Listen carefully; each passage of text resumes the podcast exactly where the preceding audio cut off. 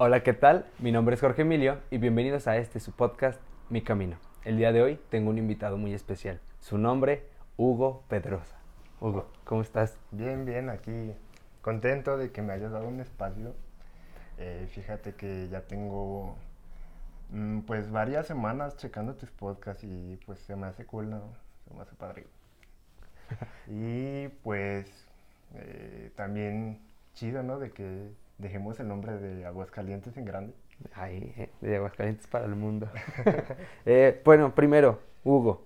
¿Quién es Hugo? O sea, ¿qué, qué haces ahorita? ¿Qué? Danos una pequeña descripción de quién eres tú. Bien, este, pues mi nombre es Hugo Pedrosa. Mm, Bueno, terminé de estudiar en julio del año pasado eh, la ingeniería en computación. Ajá. Y pues solamente me faltaría entregar unos requisitos ya para oficialmente ser ingeniero. Este, pues eh, tengo varios hobbies, como todas las personas. Me gusta la música, el metal, como, como pueden ver, ¿no? Estereotipo ahí, check. y pues, no. Nada más. Y el ajedrez. Acabando Sí, sí, sí, esto, claro. reta de ajedrez. Este, bueno, el, el tema de hoy es un poco complicado ahorita que lo hablábamos, el, el nombre completo de, del, del tema central. Así que ahorita lo, diría, lo dirías tú. Eh, pero así como a grandes rasgos sería sordera. Sí. Eh, ¿Nos podrías hablar, bueno, a qué edad iniciaste y esta parte de el nombre completo, científico, médico? Ok, ok. es un poco largo el nombre y eh, se llama hipoacusia neurosensorial bilateral profunda. Eh, bueno, es un tipo de sordera porque también existen muchos tipos de sordera. Eh, yo empecé, eh, o más bien se dieron cuenta de que yo tenía una pérdida auditiva eh, más o menos cuando yo tenía seis años, había entrado a la, a la primaria.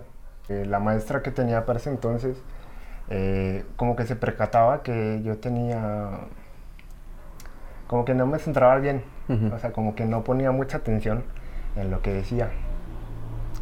Entonces, bueno, eh, citaron a, a mi mamá y le comentaron ¿no? la situación, cómo estaba la cosa conmigo y le recomendaron de que me llevaran con una, una psicóloga.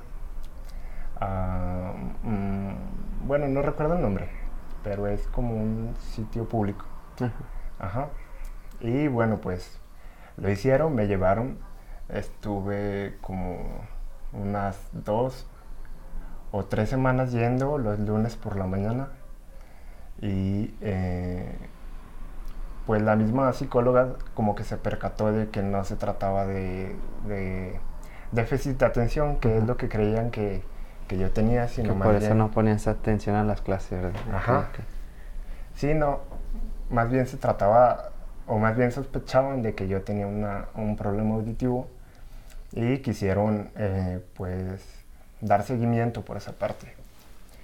Este, posteriormente, pues ya eh, me llevaron a un, un- Bueno, es como un tipo de audiólogo, no recuerdo ahorita el nombre exacto. Se llama otorrino, perdón. Sí, el Otorrino, otorrino. ajá. Y pues ya ellos le comentaron a mis papás, bueno, perdón, me hicieron estudios eh, en un... Es como una salita, ¿no? Como donde graban los raperos. Sí. Y este... Me ponían unos audífonos grandotes. Entonces yo tenía que primeramente es- re- escuchar las palabras y bueno, conforme las fuera escuchando yo las iba repitiendo y si no entendía pues ya no, no, no decía nada y pues iban haciendo como un registro de, de lo mismo. Este, posteriormente el estudio consistía en sonidos, como que había pitidos primero en el oído derecho, creo, y luego en el izquierdo. Y mm, tenía que levantar la mano cuando le escuchaba. Eh, bueno, había sonidos bastante molestos y bueno, al final el estudio arrojó que eh, para los sonidos graves eh, los escuchaba bien, normal como cualquier persona, Este, más sin embargo, para los sonidos agudos, sí tenía una pérdida considerable. Y pues, eh, mm, bueno, ahí ya se dieron cuenta pues que yo ya tenía el problema auditivo y el audiólogo le comentó a mi mamá que no, no era necesario que yo utilizara para ese tiempo audífonos, o sea, o auxiliares o aparatos auditivos, como se conocen. Este, pero sí que me pusieron adelante de... En clases, ¿no? Como en las filas de adelante. Sí, o sea, para que yo pudiera entender mejor a, a, la maestra. Y creo que por ahí va la cosa, ¿no? O sea, las mujeres como que tienen un poquito la voz más aguda. Más aguda. Entonces yo creo que iba por eso de que me detectaron que, que no prestaba atención, cosas así. Este, y pues así la hice en la primaria, o sea, no, no tuve ninguna ningún tipo de complicación. A mis amigos los oía bien, o sea, era como una persona normal, ¿no? Bueno, no sé si decir normal, pero una persona oyente, más bien. Eh, y pues ese fue como mi etapa de la primaria. Eh, la música la escuchaba bien, o sea, todo, todo estuvo sereno para, para esa época de la primaria. Eh, o sea, solamente fue como, ok, me paso a las primeras filas y ya escucho bien, todo vuelve a la, a la normalidad, ¿no? Como la vida esperada. Sí, sí. ¿Hubo un momento en el que empieza a hacerse más grave todo lo del el oído o, cómo va cómo va esta parte? Sí, este mm, todo fue siendo gradual. Le faltó un nombre a todo el diagnóstico que te di, que le faltó progresivo. Ah, ok. Ajá, eso era una pérdida progresiva y quiere decir que conforme pasaba el tiempo yo iba a ir escuchando menos. Eh, bueno, eh, pasé la secundaria donde nos conocimos. 22. Eh, estudiamos informática juntos. Sí. Sí. Sí, empezaba a ser un poquito más evidente la, la, pérdida auditiva. Más sin embargo, yo sentía para ese entonces que no, no era algo tan avanzado, ¿sabes? Como que tu vida podía llevarse igual. Sí, seguir normalmente.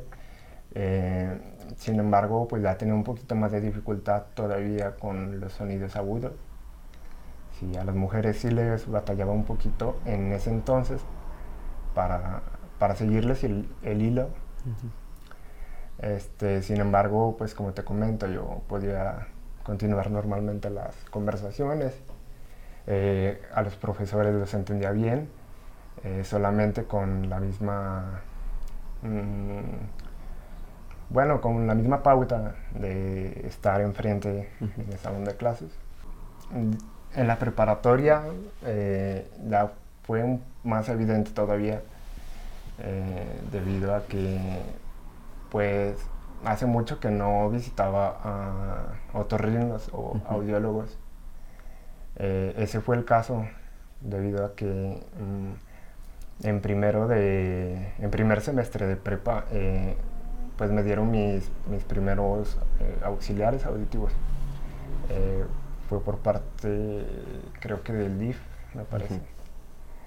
Este, y eso debido a que pues ya yo ya empezaba a notar que algo ya ahí estaba malo.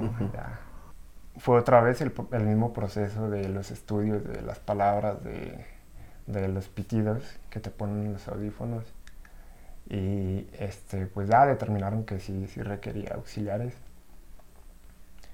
Este, comencé a usarlos y sin embargo nunca o casi nunca encontraba como adaptación hacia ellos. No es que no quisiera ponérmelos, sin embargo como que me los ponía y no entendía nada. Ah, ok. O sea, como que no se adaptaban bien a, a tu oído. Sí, o sea, era me dieron dos pares. Un par si era más natural y si conseguía un poquito de ganancia. El otro par eh, como que era solamente distorsión, Como que te pones unos audífonos chafas, le subes a todo y... Que cartonea. Ándale. Y no, decía, esto no, no, no me sirve. Eh, sin embargo, pues si la gente me tenía un poquito de paciencia, yo podía seguir una conversación normalmente. Eh, me acuerdo que todavía nos frecuentábamos para ese entonces mm, y pues platicábamos normal, ¿no? Esa fue mi, mi, etapa durante la prepa. Y ya finalmente donde yo comencé a, a sentir mayor, mayor, mayor pérdida fue en la universidad porque en primer semestre también precisamente mm, yo tenía en el oído sonidos muy fuertes, se llaman eh, acúfenos, son sonidos que no, o sea, que no existen en el ambiente pero tú los oyes en el oído, mm, como tipo pitido o pueden manifestarse de diferentes formas. Este, eran muy molestos y y pues yo decidí volver a acudir con un, con un audiólogo y para que me diera otra, otra opinión, ¿no? Sí, fui a un audiólogo que está cerca del Dorado, enfrente de la Plaza del Dorado, me parece. Y pues eh, me hizo los mismos estudios, me revisó los oídos y pues me dijo que, que me recomendaba a otro especialista que se encontraba en San Luis Potosí. Y dijo que valía la pena, eran tres horas de, camino, realmente era un buen doctor. Y pues así fue. Este, fuimos a, San Luis Potosí. Eh, fui con dos doctores, era uno, una audióloga y con el principal que fui era un especialista llamado otoneurólogo me parece que ya va por, por el camino de las neuronas y cosas más especiales. Este, bueno, estando allá, eh, me revisa eh, y dice que, pues que soy buen candidato para una cirugía, una cirugía eh, llamada implante coclear. y pues por, ahí va la cosa, ¿no? Eh, realmente la primera vez que, me comentaron, o sea, como que yo, yo pensaba que cuando te decían que te iban a hacer una cirugía era como un pavor, un miedo, ¿no? Más sin embargo, o sea, yo le sentí como un entusiasmo, ¿no? De saber que tenía una, alternativa. O sea, ahí como fue como contrario como normalmente alguien con, no te van a operar, es como, no, ¿cómo? Y tú fue como, sí, por favor, o sea, en este momento era lo que necesitabas, ¿no? Que te dijeran que tenía una solución más sencilla a cómo estabas como presentándose la vida en ese momento. Sí, exacto. Eh, había escuchado de esa cirugía, sin embargo no, no tan detalladamente, no es tan conocida, de hecho. Este, sin embargo, pues sí sentí como la, felicidad de saber que, que, pues había alguna alternativa que me iba a, ayudar en, este, en este problema. Y pues eh, estaba contento realmente de, de tener a disposición o en mis manos esta solución. ¿Y la operación te la hacía ese mismo doctor? Eh, no, fue fue un proceso bastante largo. ¿Fuiste, con él en primer semestre de la universidad? Así es. ¿Y cómo, cuánto duró? Ok, ahí te va. Fue un proceso largo eh, porque a mí me a mí me comentaron en el 2015 que entramos a la uni. Eh, sin embargo, aquí venía el pero. Mm, siempre, hay un pero. aquí viene el pero, y era la cantidad de dinero que costaba el implante o la cirugía. Y rondaba para ese entonces más o menos de 35 mil dólares, que en ese entonces este, el dólar estaba como 17 pesos, 18. Y bueno, se traducía como a 450, 500 mil pesos una cantidad pues, exorbitante. Considerable. Y pues no, no era, no teníamos los recursos suficientes para solventarla. Entonces, eh, pues eso fue lo primero, la noticia de que tenía una alternativa, pero... pero costoso. Costosa, así es.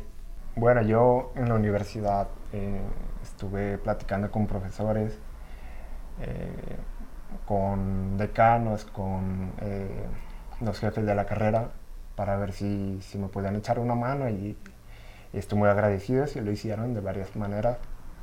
Este, pues sin embargo, fue un proceso bastante largo. procedimos a, a informarnos dónde más podía yo adquirir este, este implante y que no fuera tan costoso. Este, fuimos a, posteriormente en el 2016 a la Ciudad de México eh, y este, estando allá fuimos a varios institutos. El primero era el Instituto Nacional de Rehabilitación, este, donde pues preguntamos y si me podían echar en la mano, pero con estudios o con, con ese tipo de cositas, ¿no? Con cosas que necesitas antes para saber si eres buen candidato para esta operación. Eh, y bueno, así fue, no, no, podían apoyarme de forma monetaria ni, ni podían realizármela, porque pues a nivel nacional existe como un, programa de apoyo, pero ese apoyo solamente lo brindan a personas menores de 5 años, mm. donde todavía existe algo que se llama la plasticidad cerebral, mm. el cual, este, bueno, de los 5 años para abajo, me parece que puedes adquirir el lenguaje eh, materno de forma más fácil este, de 5 años para arriba es más difícil adquirirlo. No obstante, porque yo ya había adquirido el lenguaje. O sea, de los 6 años para abajo yo escuché bien normal. Este, pero pues estaba esta, esta ley, o este programa más bien, donde pues yo no, yo no entraba. Este, bueno, fuimos a, al Instituto Nacional de Rehabilitación, que ya comenté también fuimos a, a una asociación que se llama Amaoir, el cual también me parece que está en la Ciudad de México. Y pues ahí, de cierta forma, también te echan la mano. Me hicieron otro estudio de audiometría, que es lo mismo, donde te repiten la palabra, perdón, donde te ponen palabras y tú las tienes que repetir, donde tienes que escuchar los sonidos y levantar la mano dependiendo de lo que vayas escuchando. Este, bueno, posteriormente fui con ahí mismo en el instituto en Ama Oír. Es, me parece que el doctor más reconocido de, de, México. Y este, pues sí, me dijo lo que, lo que ya sabía, pues, que si era candidato, cosas así y que él me podía operar y me dieron otra cotización diferente donde pues ya el precio era un poquito más accesible, bueno, no, no tan así porque eran 26.800 dólares. Mm. Un poco menos. Ajá, sí, ahora era menos el fregadazo. Un poco. Sin embargo, pues ya se estaban abriendo puertas, posibilidades y demás. Este, eso fue entre el 2016 y 2017. Este, en el 2018, o a finales del 2017 más bien, este, mm, bueno, creo que mi papá encontró un contacto donde eh, tenemos que ir con un, con un otorrino también de aquí de Aguascalientes, donde este, tenía información, ¿no? De otra institución donde apoyaban este tipo de casos. Entonces, bueno, fuimos con ese doctor y nos recomendó ir a, a, Torreón, que es donde tienen la otra institución. Y pues ya fuimos eh, para finales también de 2017. Y pues este, llegamos a platicar con otros doctores. Este, también este, me dijeron que era buen candidato. Y pues me habían dado como eh, una cotización un poquito más baja, creo que eran 25 mil dólares. Este, y pues, eh, ok, eso fue lo que tuvimos, ¿no? Regresamos y lo que fue en el transcurso del 2018, pues ahora sí que fue mucho dedicar el tiempo, dedicar las energías para empezar a ahorrar. Eh, y bueno, empezamos a hacer varias cosas, varias campañas. Ahí comencé un negocio de, de, de no sé si llegaste a conocerlo. Llegué, llegué a dar ahí unos likes a la página, las fotos. Ok, bueno, era un negocio de hot dogs con temática. Eh, de Nintendo, que es lo que me gusta, ¿no? Y lo que a mucha gente le gusta, entonces dije, a lo mejor por aquí puedo, puedo ir adquiriendo un poco de, de lo que se requiere, ¿no? Para, para la cirugía. Este, bueno, ahorramos una cantidad, un porcentaje, nos movíamos, eh, por ejemplo, íbamos uh, a empresas a solicitar apoyos y pues las empresas respondían muy bien. Eh, mm, por parte de recursos humanos creo que me mandaban eh, dinero en varias, en varias empresas, apoyo. Y pues ya para principios de 2019 ya teníamos una cantidad considerable ahorrada. Sin embargo, sentíamos todavía que estábamos bastante lejos de, de la meta. Así es. Este. Para. Um, como el primer cuatrimestre del 2019. Este.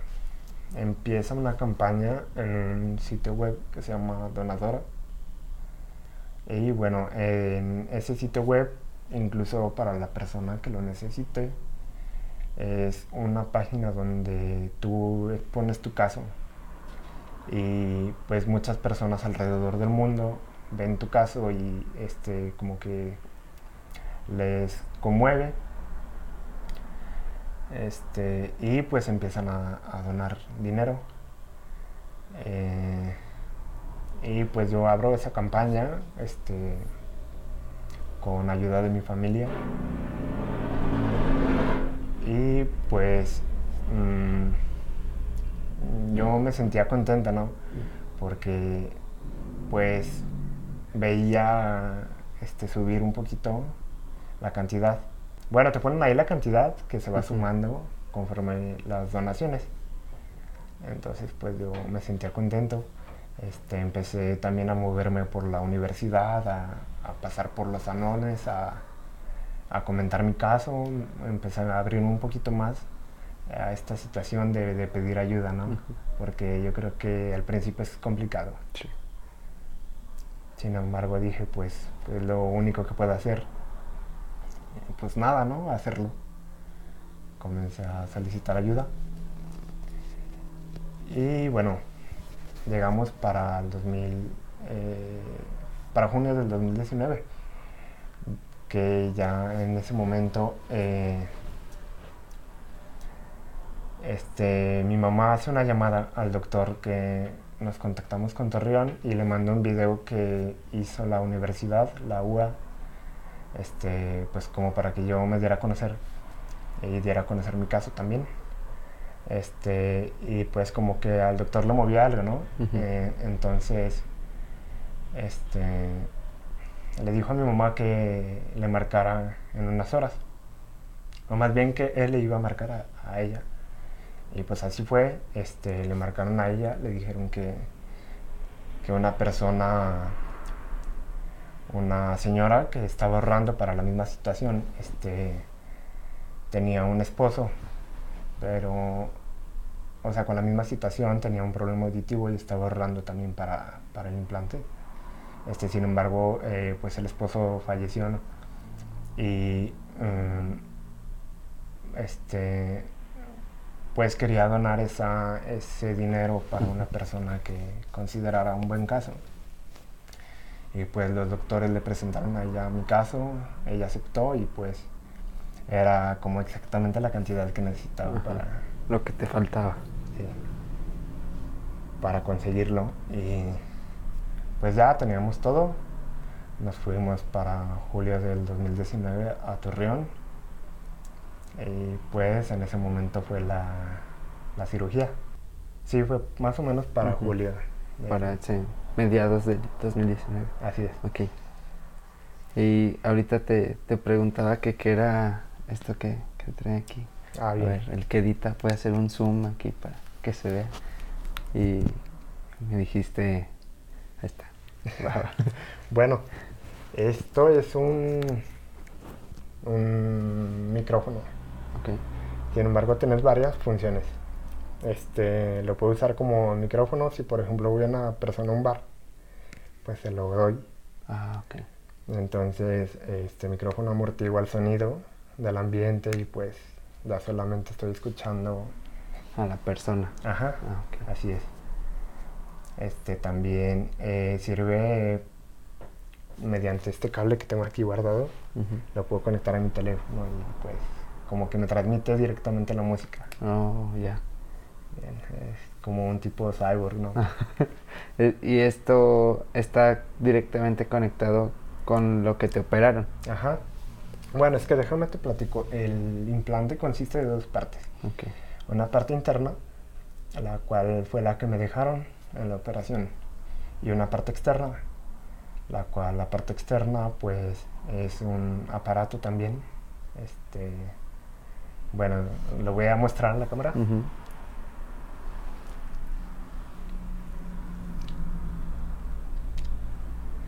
Ahorita no te escucho nada. Ok. Ok. Y bueno, este se pega aquí. Wow. Ciencia, ¿eh? ¿Qué ciencia? Bueno, eh, se pegó mediante un imán. Ajá. Entonces lo que hace el aparato externo es que recoge el sonido eh, y lo manda a la antena, a lo que se me pegó. Y la, la antena lo manda a la parte interior, eh, a lo que se le conoce como el oído interno. Y dentro del oído interno está la cóclea, Ujú. un caracolito. Sí. Ajá. Y bueno, ahí, ahí fue donde me metieron unos electrodos. Y pues esta es la forma de la que yo, yo puedo escuchar. Y ¿Cómo recuperaste tu, tu audición? Así. El, bueno, ahorita me surgieron un- unas cuantas dudas. Claro que sí. O sea, durante todo este proyecto, trayecto de, de tu camino, este, hay como varias partes que, que- me gustaría que nos describieras un poquito. El, ¿Qué sentiste en el primero de universidad cuando comenzaste a perder así ya como más severamente la audición? O sea, ¿qué fue lo primero que vino a tu mente? ¿Qué fue lo que pasó en todo ese transcurso? O sea, ¿cómo reaccionaste ante eso? Ok, este, bueno, mentalmente me venía preparando un poquito tiempo antes a que esto fuera a acontecer. Sin embargo, pues sí fue este, bastante radical el cambio, ¿no? Este, bueno, sentía que, que mi vida este, naturalmente iba a ser un poco más complicada. La comunicación este, iba a ser difícil, puesto a que pues yo toda mi vida he hablado, toda mi vida he escuchado y no, no me sé comunicar en señas. Entonces ya iba a ser ni de un mundo ni de otro. Ajá, en el limbo ahí de la comunicación. Ajá, o sea, eso sí fue como un impacto que yo sentí aquí duro, ¿no? Este, mm, pues para ese entonces yo no, no tenía la solución o no la conocía. Entonces, pues empecé a, pensar en, en, alternativas, ¿no? En que iba a tener que estar con un intérprete, cosas así. O sea, también en algún momento pensaste en tener que aprender lenguaje de señas, no sé si ya habías buscado como cursos o, o diferentes cosas. Porque también en la universidad, pues, la educación no está como adaptada a, a estas situaciones, ¿no? Que es uno de los problemas que, que acontece al país. O sea que México no está preparado para gente con cierta discapacidad. O sea, en general, por ejemplo, en, en mi salón de la universidad había un compañero que era ciego. Entonces las instalaciones de la UA no estaban nada adaptadas para nada hacia, hacia él. Eh, siempre tenía un amigo que lo acompañaba a todas partes y pues de ahí le ayudaba como a, a ir por la uni. Pero o sea, por sí solo era muy complejo. Y o sea, ¿cómo fue para ti el decir, ah, chis, ¿y cómo voy a seguir con mis estudios? ¿También fue ahí otro de caída o, o cómo fue? Fue complicado, sí. Porque, por ejemplo, los profesores se voltean. Ah. Y para ese entonces yo me apoyaba bastante de la lectura labiofacial, o como se conoce coloquialmente, de que te leen los labios. Este, eh, pero sí se me complicaba. Los profesores se volteaban, escribían y hablaban. Este, sí, mm, va por la cuestión de la accesibilidad. Mm, no tenemos eh, todavía en México eh, todo, toda esa cuestión, todo todo este sector, ¿no? Este, sin embargo, sí, al principio fue bastante, bastante complicado para mí pensar cómo iba a, salir adelante teniendo este problema. Eh, bueno, sin embargo, eh, pues se me ocurrían cositas, ¿no? Este, dicen que la mente es maravillosa y se adapta. Entonces, pues se me ocurrió que podría comprar un, un, audífono, perdón, un micrófono como estos, parecido. Este, pero Bluetooth. Y lo compré en Steren, era Bluetooth, este, entonces yo se los pasaba a los profesores. Y eh, existe una aplicación que se llama transcripción instantánea. Y pues yo leía la transcripción de lo que es el profesor. Le ponía subtítulos, como quien dice. Subtítulos en la vida real. Subtitulado en vivo. y bueno, pues así fue la universidad. Eh, estuve yo en dos grupos diferentes. En el segundo mm, me adapté más rápido y ellos se adaptaron más rápido a mí. Este, por ejemplo, había ocasiones donde dictaban y algunos compañeros pues escribían en el teléfono más bien y pues ya me mandaban ese apunte. Ah, Entonces por esa cuestión yo estoy agradecido con mis compañeros, con la universidad también porque este, me ofrecieron varias alternativas. Eh, eh, sí fue complicado, pero... Pero buscaron soluciones ahí en conjunto. Tenía mis medios para y mis ayudas también. Pues, o sea, sí, en estas partes resulta importante el tener como el apoyo de, pues, de distintas partes, ¿no? Como una institución, tus compañeros y maestros. O sea, como que todos colaboren en equipo para, pues, solucionar el problema de una manera más sencilla. Eh, otra de las cuestiones que quería que nos hablaras era el cómo te sentiste al principio que te dijeron, eres candidato a una operación, o sea, ¿Cuál fue la reacción tuya, de tu familia, de, de las personas más, más allegadas a ti? Ok. Bien, eh, para mí fue... No me sentí asustado, al contrario, me sentí entusiasmado por saber que tenía alguna alternativa. Este, sin embargo, por parte de mis papás hubo como cierta incertidumbre, cierto, cierto miedo, porque pues uno no, a uno le dicen operación y ay, Sí, así como todas estas imágenes de es que se quedó en la plancha. no, yo no lo vi así. Este, tal vez nomás antes de que me operaran, ¿no? Unos minutos antes. Sí, sí. Ya estando ahí acostado, así como, ah, caray. Así es.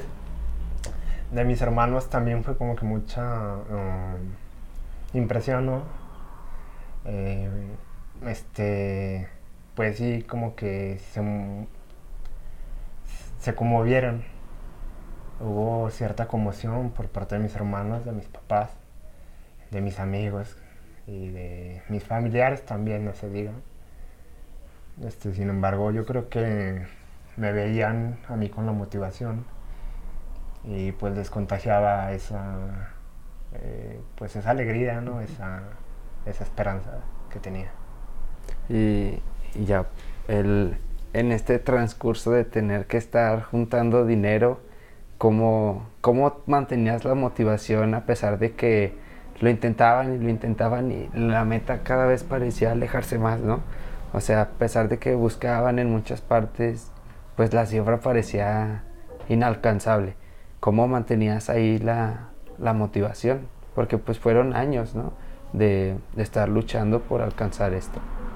Sí, claro. Eh, bueno, no te voy a mentir, durante mucho tiempo yo como que había perdido la, la motivación de, seguir juntando por lo mismo de que era una cantidad grande. Este, sin embargo, pues el apoyo de, de mis amigos, este, de mis personas queridas, personas cercanas, eh, para ese entonces, este, pues yo podía juntar, reunir las fuerzas necesarias para, para seguir juntando dinero, ¿no? E incluso en la campaña de donadora, eh, del cual yo también estoy agradecido, eh, no solamente es un apoyo monetario, también es un apoyo moral, no sé, un emocional. Apoyo, ajá, un apoyo anímico. Y pues al ver que yo no, no, estaba solo en esta situación, pues me dio la suficiente fuerza para, para no desistir. Así que. Sí, pues es que es un largo tiempo, o sea, era normal el tener estos altibajos, pero al final de cuentas como persistir, ¿no? Por, por lograr alcanzar. Y pues mencionas que si hay instituciones, pero están como en Ciudad de México o pues muy alejadas de aquí. Aquí en Aguascalientes no hay ninguna institución que te pudiera dar como ese apoyo o no sabes si en estos tiempos ya se llegó a crear alguna. No, me parece que no hay algo especializado para implante coclear. Existen instituciones como el DIF o, o, otras que no recuerdo la verdad. este, incluso existen asociaciones para eh, las personas que nacieron sordas, que aprenden, que puedan aprender una forma de comunicarse. En este caso, pues, eh, en la lengua de señas la lengua de señas mexicana. Este, sin embargo, para específicamente para implantes cocleares aquí en Aguascalientes mm, no hay. O me parece que mm, no últimamente. Mm, mira, si te soy sincero, no he investigado últimamente, pero me parece con lo que tú te quedaste no había. Bueno, al menos del año pasado. Ajá. Sí. Y bueno, no sé si durante todo este tiempo hayas pensado, o sea, en esta desesperación, frustración, toda esta envoltura de, muchos sentimientos, ¿cuál crees que puede ser alguna de las soluciones que se pueden establecer, digamos que a nivel nacional? Eh, no sé si se te llegó a ocurrir alguna, así que, que digas, esto podría haberme ayudado en ese momento. Bien, eh, sí, claro. Mm, yo, yo era un adulto cuando me dijeron. Sin embargo, la mayoría de los casos son padres que quieren operar a sus niños. Y lo que más se ve este, es la desinformación. O sea, les comentan de que requiere una cirugía. Sin embargo, los papás se hacen para atrás, les da miedo. Este, yo creo que en su momento este, me hubiera venido bien tal vez eh, información. Eh, información de lo que consiste la cirugía este, y lo que puedes conseguir con ella, ¿no? Este, tener em, expectativas reales de lo que se puede conseguir. Así es. Muy bien. es, que es muy, muy interesante todo esto, Por ejemplo, ahorita en donde estoy trabajando, hay un niño que tiene problemas auditivos y tiene este los, las ayudas auditivas y, y, no manches, es de los mejores jugadores que tengo. O sea, neta, ese niño, o sea, trae una chispa impresionante, es portero y tú lo ves y dices, este muchacho come chocomil todas las mañanas con sus caritas. O sea, es impresionante cómo juega. De hecho, es portero y hoy metió un gol de tiro libre. O sea, es un niño que dices, wow. Pero, o sea, muchas veces sé que en, en, el mundo, no sé, de allá afuera, fuera del deporte, puede encontrarse como con ciertas dificultades que, que pues él tendrá que buscar la manera de, de, solucionarlos. Y si, como dices, o sea, si no está bien informado, puede topar con pared. O sea, si va en, o sea, no sé, digamos que en la escuela no están bien informados todos, es entonces donde va a surgir un problema. Porque muchas veces el bullying parte a partir de la desinformación, ¿no? O sea, el señalar a alguien por tener algo diferente y, o sea, tal vez ahí es donde la escuela podría hacer algo, ¿no? Empezar a hablar de toda la gama de personas que existe en el mundo. O sea, porque yo tengo esta experiencia con, con este alumno, tengo a mi compañero de la universidad que era ciego. Hace unos episodios entrevistamos a alguien que tiene una dificultad en sus piernas y es nadador, es o sea, es atleta paralímpico así de alto nivel. Y tú dices como, pues wow, o sea, logran muchísimas cosas, pero también hay un sector que aún como que rechaza todo esto.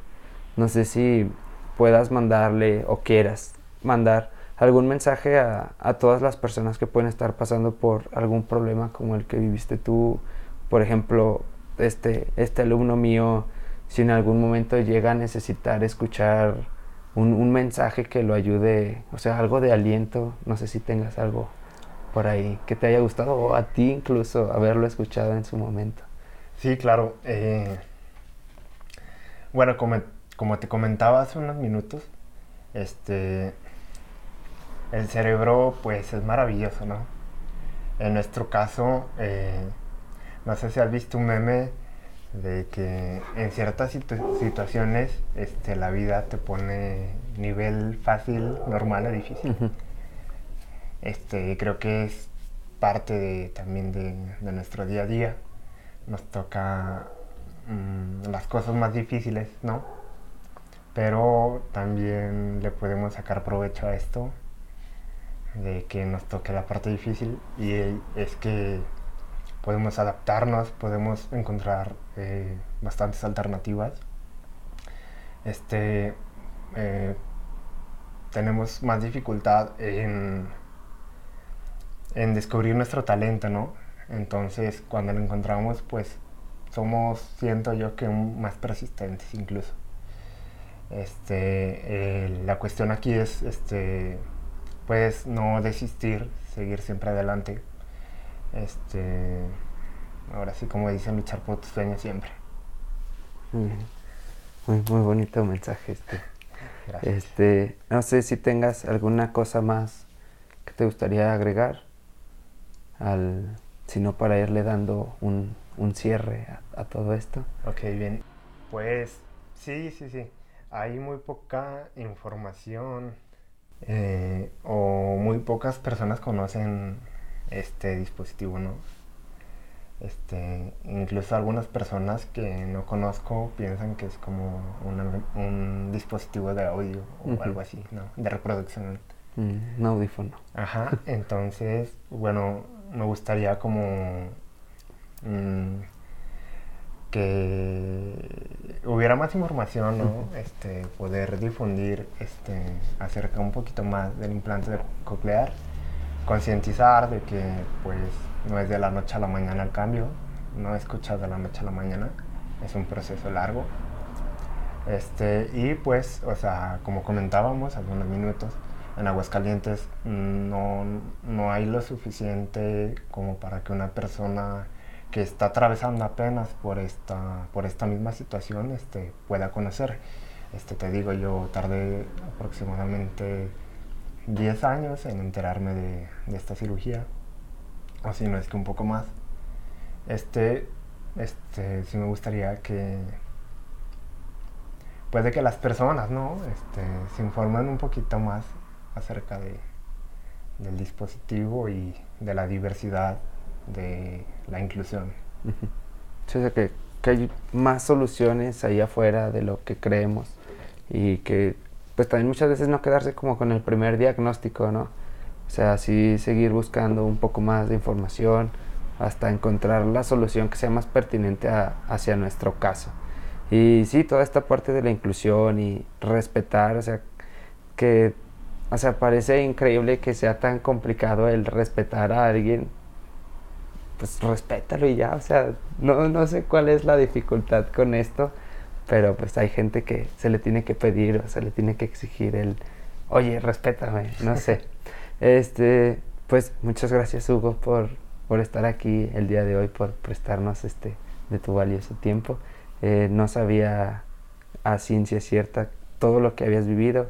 Se me habían tocado partecitas en la secundaria, en la prepa cuando nos, nos topábamos, pero pues para mí eras Hugo, Hugo normal, ¿no? Huguito, o sea, el amigo Hugo. Y, o sea, no sabía todo esto que, por lo que habías atravesado, todas estas dificultades. pues, ya me caes mejor. pues máximo respeto. Muchas gracias Jorge por el espacio, por el tiempo. Es un podcast muy interesante, muy bonito. Gracias. Yo este episodio por episodio lo escucho y bueno, ya tienes un fan, ¿no? Una vez, muchas gracias. Este, y bueno, finalmente con respecto a lo del respeto, sí, este, a mí me insultaban, pero yo no los escuchaba. Pues también podríamos hacer eso, ¿no?